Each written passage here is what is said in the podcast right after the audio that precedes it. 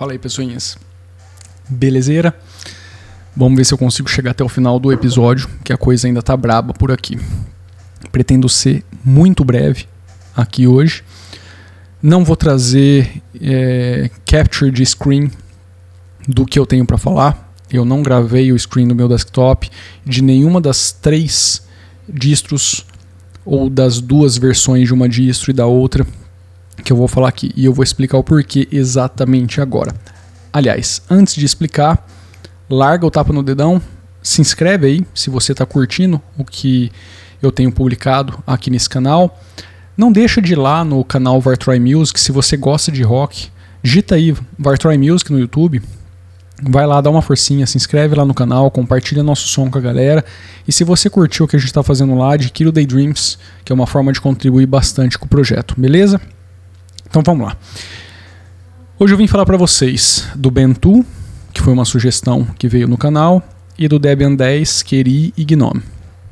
Eu não vou entrar a fundo nisso porque eu pretendo voltar aqui para falar do Debian e aí trazer um screenplay e tal e, e a gente falar e ir um pouco mais a fundo aí na usabilidade do sistema. Eu pretendo, não sei se farei, tá? Vocês vão entender o porquê. Bentu. Bicho, 2019 cara, a distro simplesmente não buta no hardware. Aliás, ela buta, só que não carrega interface gráfica nem por reza brava. Você pode fazer o que você quiser ali que o negócio não funciona. Estou falando de um hardware, cara, de sei lá, de 8 a 10 anos, um i5 basicão com Intel Graphics que sempre rodou tudo. Roda inclusive o Neon na última versão do, do Plasma. Não tem por que não rodar o OpenBox cara, não entendi. Então, assim, perdi ali uma, sei lá, uns 20, 30 minutos e, cara, de boa, desisti. Eu acho que 2019, ficar perdendo tempo com isso não rola, não é o objetivo. Tá? Não botou, não botou, vamos para outra. Então, Bentu é o que eu tenho para falar aqui. Tá? Eu até pensei em fazer, jogar ele numa VM e, e e utilizar e ver qual é a da, a da distro. Só que isso me deixou profundamente irritado e eu desencanei. Tá? Então foi mal. É isso que eu tenho para falar do Bentu hoje. Sobre o Debian. Quero voltar a falar do Debian, mas vamos ver como que as coisas vão correr aqui no, nos próximos dias. O Debian aconteceu algo similar. A distro botou tanto o GNOME quanto o KDE, só que, cara, minha placa wireless necas de pitibiribas. Mais um hardware que assim nunca deu problema nesse sentido, mas na versão 10 do Debian, que teoricamente não era para trazer esse tipo de problema, minha placa Wi-Fi nada. E aonde eu estava com essa distro dando uma olhadinha, eu peguei quatro pendrive, o Peppermint, os dois Debian e o Bentu e saí, eu fiquei ausente por mais de quatro horas e eu re resolvi levar no notebook e fazer os testes e anotando e tal e dar uma olhadinha nas distros para ver qual é. E sem Wi-Fi eu simplesmente não tinha como baixar o Simple Screen Recorder para fazer a captura da tela e depois trazer para vocês o porquê dos meus comentários, né? Fazer uma análise. Eu, cara, depois de todo esse, eu perdi quatro horas depois de todo esse tempo perdido, eu falei, eu não vou fazer isso de novo, mas nem fudendo. Então, o meu objetivo aqui é só aqui no tete a tete e vamos ver, de repente mais para frente, aí eu dou uma olhadinha mais a fundo e trago algo mais visual. Beleza? Se você não curte esse tipo de vídeo, sinto muito, esse não é para você. Sobre o Debian, cara, eu queria Primeiro porque eu não entendi, eu tô com uma colinha aqui, que foi as anotações que eu fiz aquele dia lá. Isso faz quase três semanas. 5.14.4. Não entendi o porquê dessa versão no meio. Não sei por que os caras não trouxeram na 5.12, que é a LTS, que vai acompanhar aí. A, o Debian tem essa característica de ser uma distro mais é, estável, mais pé no chão, que não vai ficar trazendo todas as novidades possíveis. Eu não entendi o porquê que os caras não vieram com a LTS, ou então com a versão mais nova. Não entendi o porquê da 5.14.4. Realmente não entendi. Browser, Conqueror. Cara, quem que tá utilizando isso hoje, velho? Não entendi também. Por que, que não trouxe o Firefox ou então aquele outro que eu acabei de esquecer agora o nome que se integrou, integrou aí no projeto KDE e todo mundo tava tipo é, bem de olho para ver qual que ia ser o rumo aí do projeto. Eu esqueci realmente o nome dele agora. Mas Conquer não entendi o, o, o motivo da decisão. Uh, achei que tem muito aplicativo instalado por padrão. Não entendi o sentido dessa quantidade de app. Tudo bem que ali tem muita coisa de suíte corporativa, sabe, de e-mail, dos lances de calendar, de contatos e tal. Mas sei lá, eu acho que dá uma impressão de distro muito inchada. Eu não sou um usuário KDE Debian de longa data, então é a impressão que eu tenho caindo assim com a distro em um primeiro momento. O desempenho do Plasma é o mesmo, tá? É o que a gente vê aqui no Neon, que a gente está vendo em todas as distros, com arte, sei lá, no Fedora, em qualquer outra, a gente está vendo o Plasma voar em todas, isso incontestável. Agora, outra, outras coisas que eu já venho falando aqui várias vezes no canal, que eu venho presenciando em algumas distros que eu acho que em 2019 não deveria mais aparecer. Por exemplo, você tem dois configuradores de impressão. Para que? O Plasma já te traz um configurador. Para que habilitar o outro? Para deixar o usuário confuso, entendeu? Eu não sei por que isso. Eu, eu realmente não consigo entender. Tá? Não sei se é uma demanda do, do público que eles estão atendendo, mas eu realmente não sei por que atender. A gente tem o Discover e o Apper qual que eu devo utilizar? Saca? Então, assim, no final das contas, gera uma dúvida. Quem que vai executar melhor aquela a tarefa que, tá, que os dois estão se propondo a fazer? Não sei. E aí você tem mais outras coisas que seguem esse lance de duplicidade, triplicidade e tal. Então, assim, cara. Pô, não sei. Eu, eu, eu gostaria de ter visto algo um pouco mais polido tá? Não estou vindo aqui também meter o pau disso, não é isso.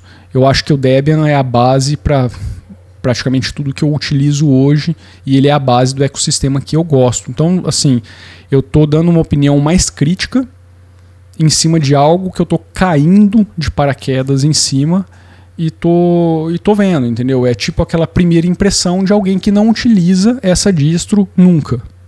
Então, se você é fã aí do Debian, curte, é torcedor, tal, essa fala não é para você, a não ser que você queira alguém com uma fala mais crítica e de repente abra, é, dê um passo atrás para analisar da mesma forma que uma pessoa que não utiliza esse ambiente no dia a dia, de repente analisaria, tá? Cara, no mais, eu acho que sobre a versão KDE, a gente tem o Plasma num estágio de maturidade muito avançado. Apesar de eu não ter entendido o porquê da versão 14, esse meio de campo aí, assim mesmo a gente tem o Plasma. Cara, nessa versão ele já está melhor que a .12 e todas as próximas também estão melhores. Então, para onde eles forem, todo mundo sai ganhando. Só espero que eles continuem atualizando porque até onde eu sei o 14 não é LTS. A gente tem o 12 e a gente não tem nenhuma nova LTS até agora. Ah, baixo consumo, o sistema está voando baixo. Então, assim, continua sendo uma boa pedida. Mas para quem está caindo de paraquedas e está acostumado com outras coisas, como por exemplo o Neon e tal, até mesmo o Kubuntu, eu não sei, essas coisas me incomodaram, tá? Vou falar agora rapidamente da versão do GNOME, aproveitando fazendo já um bem boladão aqui. O Gnome está na versão 3.30. O Gnome eu até entendo tá, o porquê da, de segurar as versões. Eu consigo realmente entender, está na 3.30.2. Também achei que vem com muitos aplicativos instalados. E aqui no Gnome eu acho que a coisa fica um pouquinho mais crítica. Eu vou dar um exemplo. Aliás, antes de eu dar o exemplo, ele vem com Stock Gnome, né, o tema, então é o, o Ed, Ed, Ed, é, padrão, não tem extensão nenhuma instalada, é, ativada. Então, assim, é, é, é como se você estivesse pegando o Gnome puraço. Beleza? É essa a experiência. Só que aonde começa a me incomodar. Até aí tava beleza. Os caras colocam o Evolution e o Thunderbird, um lado a lado com o outro. Para quê? São dois clientes de e-mail. Se você quer que o usuário escolha, então não instale, deixa, sei lá, um botão um trigger para que a pessoa selecione e instale um scriptzinho. Aí a gente tem o Music, que é o aplicativo de música do GNOME, e o Rhythmbox. Para que dois? Ou utiliza o que o GNOME está trazendo, experiência default do GNOME, ou utiliza o Rhythmbox. Consumo é o consumo básico do GNOME mesmo, o que a gente está acostumado, está vendo por aí, tá? Outra coisa, por exemplo, eu falei do Thunderbird agora.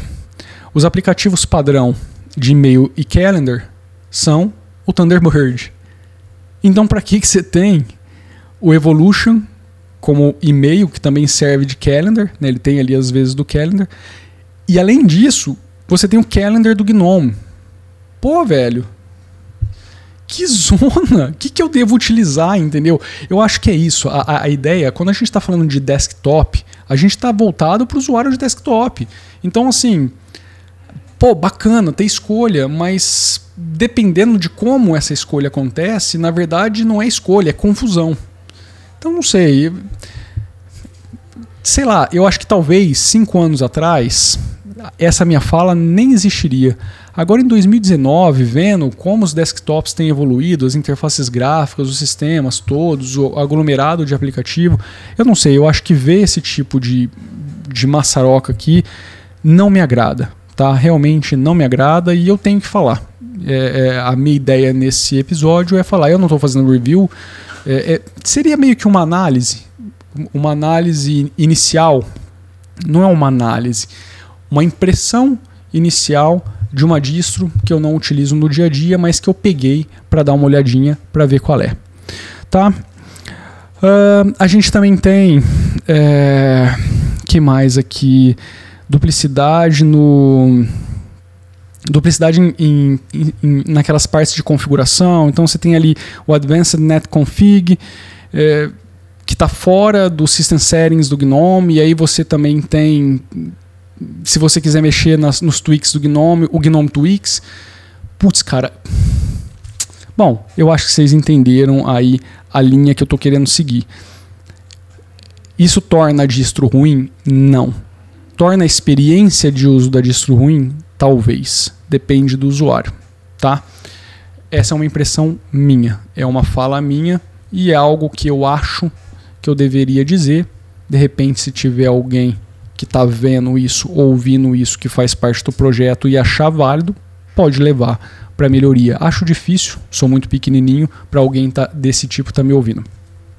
Enfim, eu acho que é isso. No mais, a gente está falando de Debian, a gente está falando de uma distro extremamente estável, extremamente conhecida, uma distro previsível na maioria dos aspectos, uma distro que caminha de forma mais lentamente para aquele usuário que não quer correr o risco de ter uma surpresa e um crash absurdo no, no seu desktop. Então a gente está falando de um porto bem seguro para aqueles usuários que querem um sistema estável, um sistema simples de ser utilizado, com uma base de aplicativos bem grande, tá? E com uma comunidade gigantesca.